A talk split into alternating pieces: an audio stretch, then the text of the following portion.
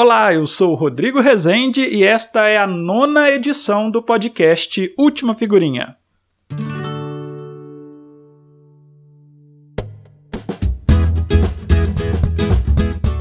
Nesta edição vamos falar sobre uma coleção ilegal e que prejudica e muito o meio ambiente: animais silvestres e também animais exóticos.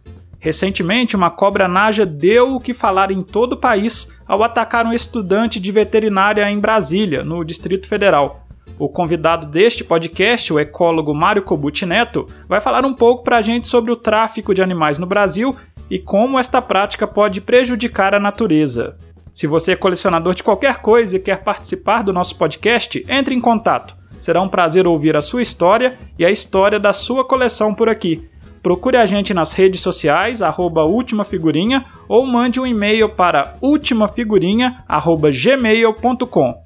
Vamos então ouvir essa conversa esclarecedora, ótima conversa com o ecólogo Mário Kobuchi. Episódio 9 do Última Figurinha. Meu nome é Mário Kobuchi Neto, né? Sou, moro em São Paulo, na capital.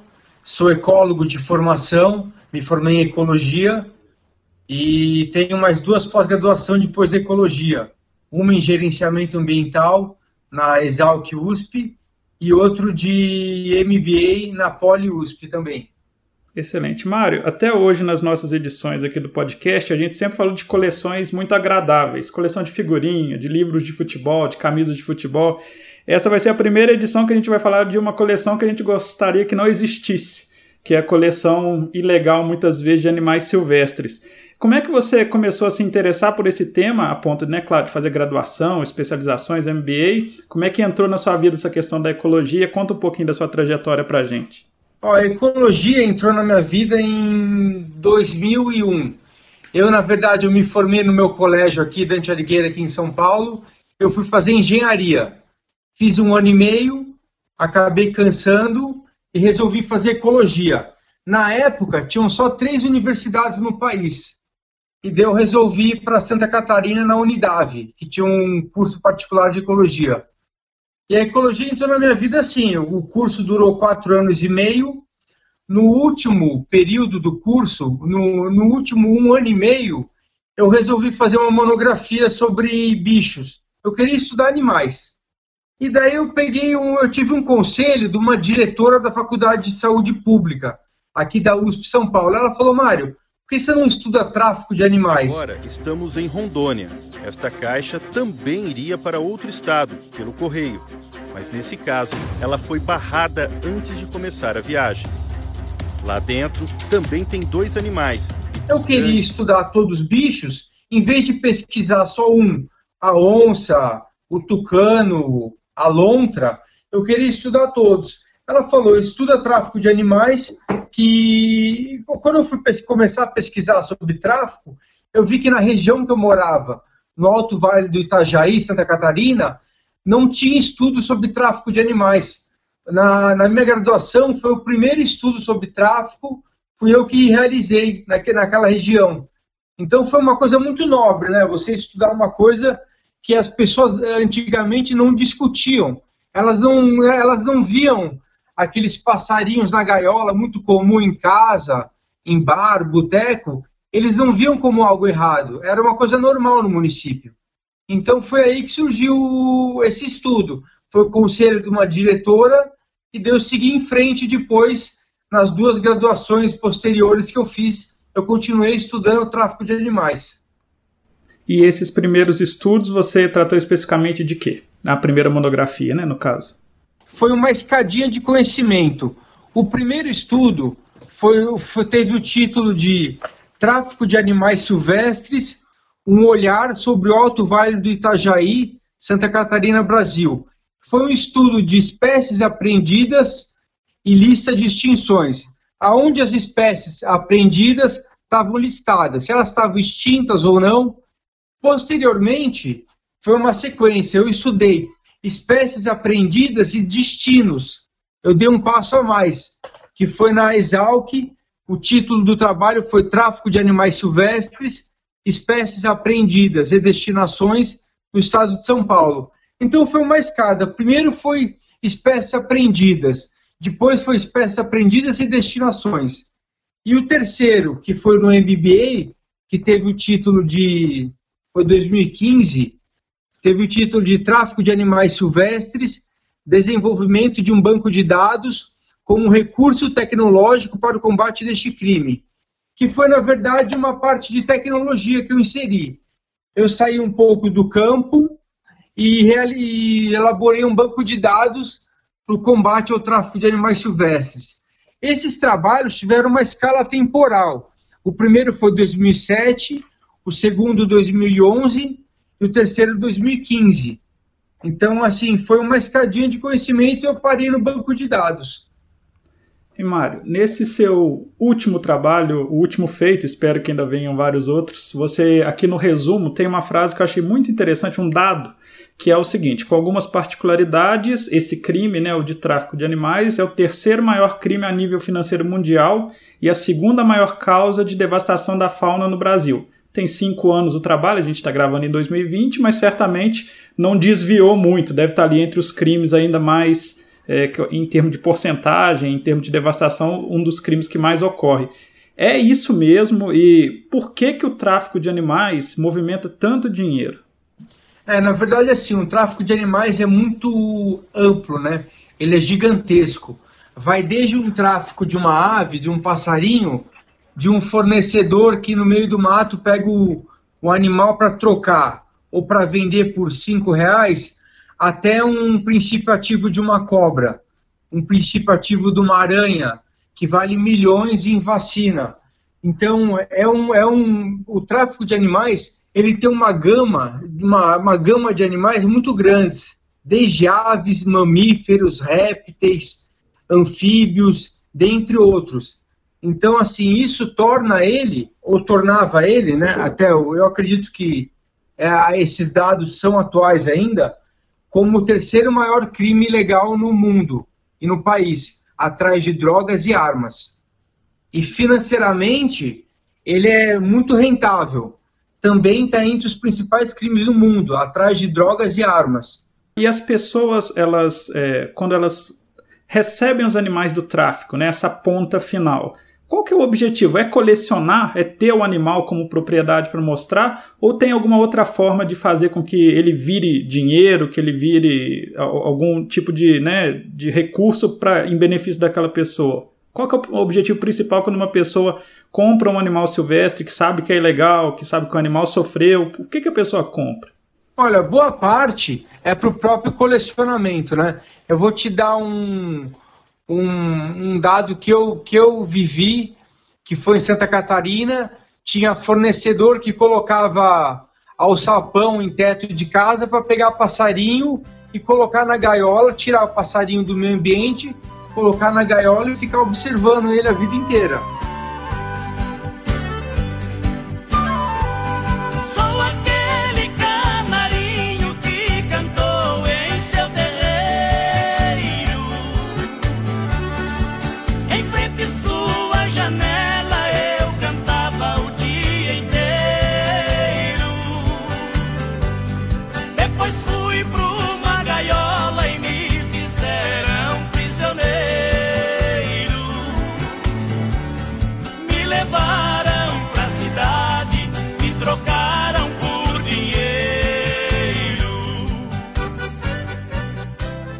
Eu já cheguei aqui em São Paulo, tá em apartamentos muito bons, com, com pessoas que não têm muito acesso à natureza, mas tem passarinho guardado para colecionamento.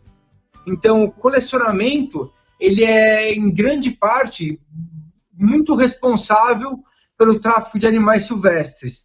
E tem também outros casos de dentro de centros de reabilitação, dentro de zoológicos, já tem dados sobre tráfico entre as instituições. Né? Tem, um, tem um dado que eu, que eu li uma vez que foi muito impressionante, eu coloquei em um dos meus trabalhos. Foram orangotango na África, foram raptados por caçadores.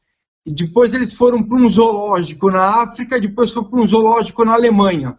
Então ele foi raptado no meio ambiente e passou de zoológico para zoológico e na Alemanha recebeu um milhão e meio de visitantes. porque o bicho era um bicho novo lá, era um animal novo. Então existe aquela pessoa colecionadora, existe também para centro de pesquisas a biopirataria, que rende muito dinheiro, infelizmente, que é os princípio ativo dos animais, que são utilizados para medicamentos, vacinas, para outros fins também. E tem essa parte das instituições que fabricam o tráfico de animais também, né? Mário, é, a gente teve um caso muito é, exemplar do tráfico de animais aqui em Brasília, né, recentemente, com uma cobra naja descoberta. O dono da cobra acabou picado, ficou em coma. Olha só, um estudante de medicina veterinária aqui no Brasil foi picado por uma cobra naja lá no Distrito Federal. Essa espécie é considerada uma das mais venenosas do mundo e, obviamente, não está aqui no Brasil. Depois acabou se recuperando, a cobra foi resgatada e foi para o zoológico, e ela, não, num primeiro momento, não poderia nem, nem ser cuidada de forma adequada, porque não tinha soro para os cuidadores se acontecesse alguma coisa. Então ficou uma coisa. Ela, ela ficou fora do habitat duas vezes, né? A gente pode falar assim. Porque ela acabou virando celebridade, né? Sim. Teve ensaio fotográfico no zoológico, depois aquela história de que iriam sacrificar é, depois voltar atrás. Esse é um animal que não existe na natureza brasileira. Ele é comum na África, aliás, um animal extremamente venenoso com a peçonha. E pelas primeiras investigações, a gente pôde ver pela imprensa que esse, essa pessoa que foi picada, né, e outros colegas que inclusive faziam veterinário, curso de veterinária, estavam usando várias cobras para elas se reproduzirem, para eles terem ali uma nova, vou chamar assim entre aspas, matéria-prima para vender para criar quase uma fábrica né, desse tipo de animais. Tem isso também, tem pessoas que, fora do ambiente silvestre, né, fora do, do habitat natural, as pessoas fazem com que os bichos se procriem, né, reproduzam para vender. Isso é observado também? Então, então, isso é observado, é até muito comum isso em aves, para melhorar canto, cruzamento entre elas. Quando a coisa é muito nobre, a coisa é mais valiosa, eles fazem muito isso. Esse problema que deu com essas cobras é um grande problema, porque eles estão com um animal exótico, que não é um animal brasileiro, estão reproduzindo esses animais, e isso aí se vai para o meio natural, é um impacto gigantesco, e deu, deu um grande problema, né? É, eu acho que eu, eu, eu não poderia afirmar isso, mas isso aí poderia ser até um, vamos por um ataque terrorista, de espalhar cobras venenosas pela cidade. Então poderia ser uma coisa um pouco mais ampla do que apenas uma criação. Às vezes pode ser uma criação que a pessoa faz os filhotinhos e vende e continua esse comércio. Às vezes pode ser utilizado para um determinado fim mais trágico, mais danoso, né?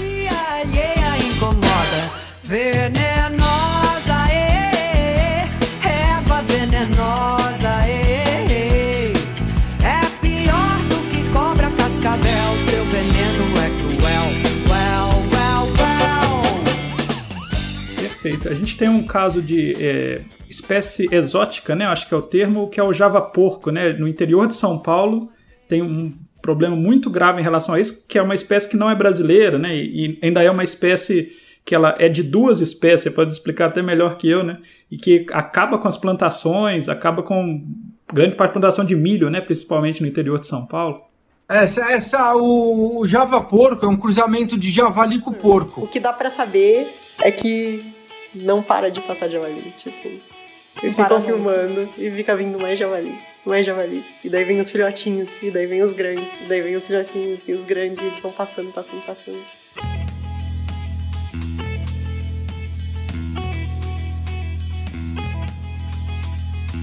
Neste episódio, contamos a história de um invasor em terras brasileiras. Um bicho que era para ser um prato gourmet, mas acabou virando o pior pesadelo do interior do país. Eu sou a Sara Zoubel. Eu sou a Bia Guimarães e este é o 37 Graus. E se você quiser saber mais sobre Java porco e como essa espécie está prejudicando muitas plantações no interior do país, eu recomendo o 37 Graus, um podcast sobre ciência da Sara Zoubel e da Bia Guimarães. Elas fizeram um episódio só para tratar do Java porco. Procure aí na Podosfera Vou deixar também o link aqui na descrição do episódio indicando o 37 graus. De volta então com o Mário Kobuchi. Né, uma espécie. Eu, eu, eu tomaria a liberdade de chamar uma espécie híbrida, é um cruzamento entre duas. Eu, há muitos anos atrás, eu, eu participei de um projeto em duas unidades de conservação, em Santa Catarina, no Parque Nacional das Araucárias e na, na Estação Ecológica da Mata Preta. E lá tinha esse problema do Java Porco. Então eles têm um bando que eles andam praticamente 40 km por dia. Imagine um bando correndo 40 km por dia, devastam qualquer plantação. Então é um grande problema, acarreta um grande problema ecológico, um grande dano na agricultura e um impacto na mata silvestre porque eles detonam, por onde eles passam, eles detonam tudo. E é uma espécie muito, assim, que já foi muito discutida a nível de caça. A caça pode erradicar essa população. E, na verdade, a caça é um crime também, e ela não erradica uma população. A caça traz um benefício para as pessoas que estão caçando, que são caçadores, e, na verdade, o, a espécie não chega ao fim. Você poderia fazer um manejo tentar fazer um manejo mais inteligente sem utilizar caça para esses animais. Mas esses animais são sim um grande impacto ecológico e é, o, é isso aí é fruto de mais uma irresponsabilidade, que é o cruzamento é o de uma pode. espécie exótica com nativa, né?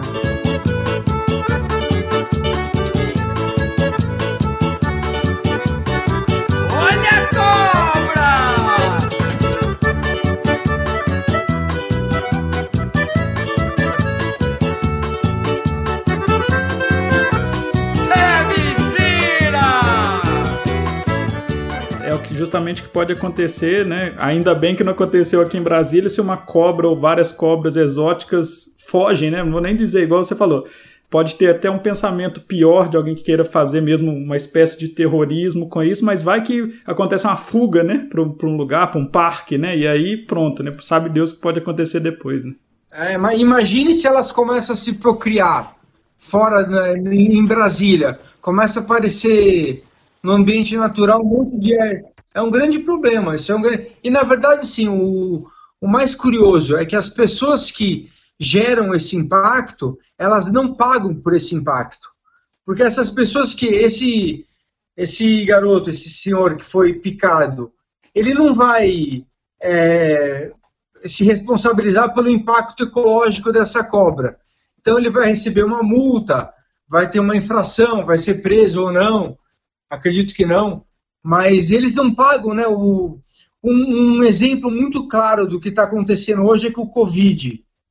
O Covid surgiu no, de animais, é uma, é uma zoonoses, que eu até coloquei no meu trabalho no banco de dados, e no outro trabalho anterior de destinos. Eu sempre ressaltei zoonoses como um problema que pode acarretar uma doença mundial. E é o que aconteceu. Foi uma zoonose que saiu de um animal, foi para um humano, e hoje o mundo inteiro está paralisado. O brasileiro está sofrendo um impacto muito grande no dia a dia por causa de um tráfico de animais, ou um, uma, na verdade, um manejo inadequado. Eu não sei como que é a lei na China, se isso é ilegal ou não, mas é um manejo inadequado que gerou esse impacto. Então é uma coisa muito, muito séria. E esse, esse indivíduo que fez esse impacto lá no mercado se transmitiu, vendeu o animal, na verdade, ele não está pagando por esse impacto no mundo. Não tem nem como ele pagar. Mário, para a gente finalizar, eu sempre pergunto aqui no podcast: você fazia coleção ou faz coleção ainda, né? Quando era menor, mais jovem, ou ainda hoje faz alguma coleção? Figurinhas, camisa de futebol, livros são as mais comuns. Tem alguma coleção aí que guardou da infância que você ainda faz? Olha, tem algumas coleções que eu guardava, na verdade, que eu parei um pouco. Uma é engraçada. Eu fazia coleção de lanterna um tempo atrás. E outra, que eu sou. Eu torço pro São Paulo Futebol Clube. Então eu fui já. Eu fui durante 15 anos em jogo praticamente toda semana. Então eu, eu guardava em álbum de figurinha, de time, camiseta, boné, esse tipo de coisa. As lanternas você parou ou você vendeu, doou? Não, as lanternas eu acabei dando algumas, eu tenho umas em casa, poucas, mas que são muito nobres para mim, valem muito. Qual é a mais antiga? Ou a primeira que você conseguiu, não a mais antiga produzida, mas a primeira. Você tem ela?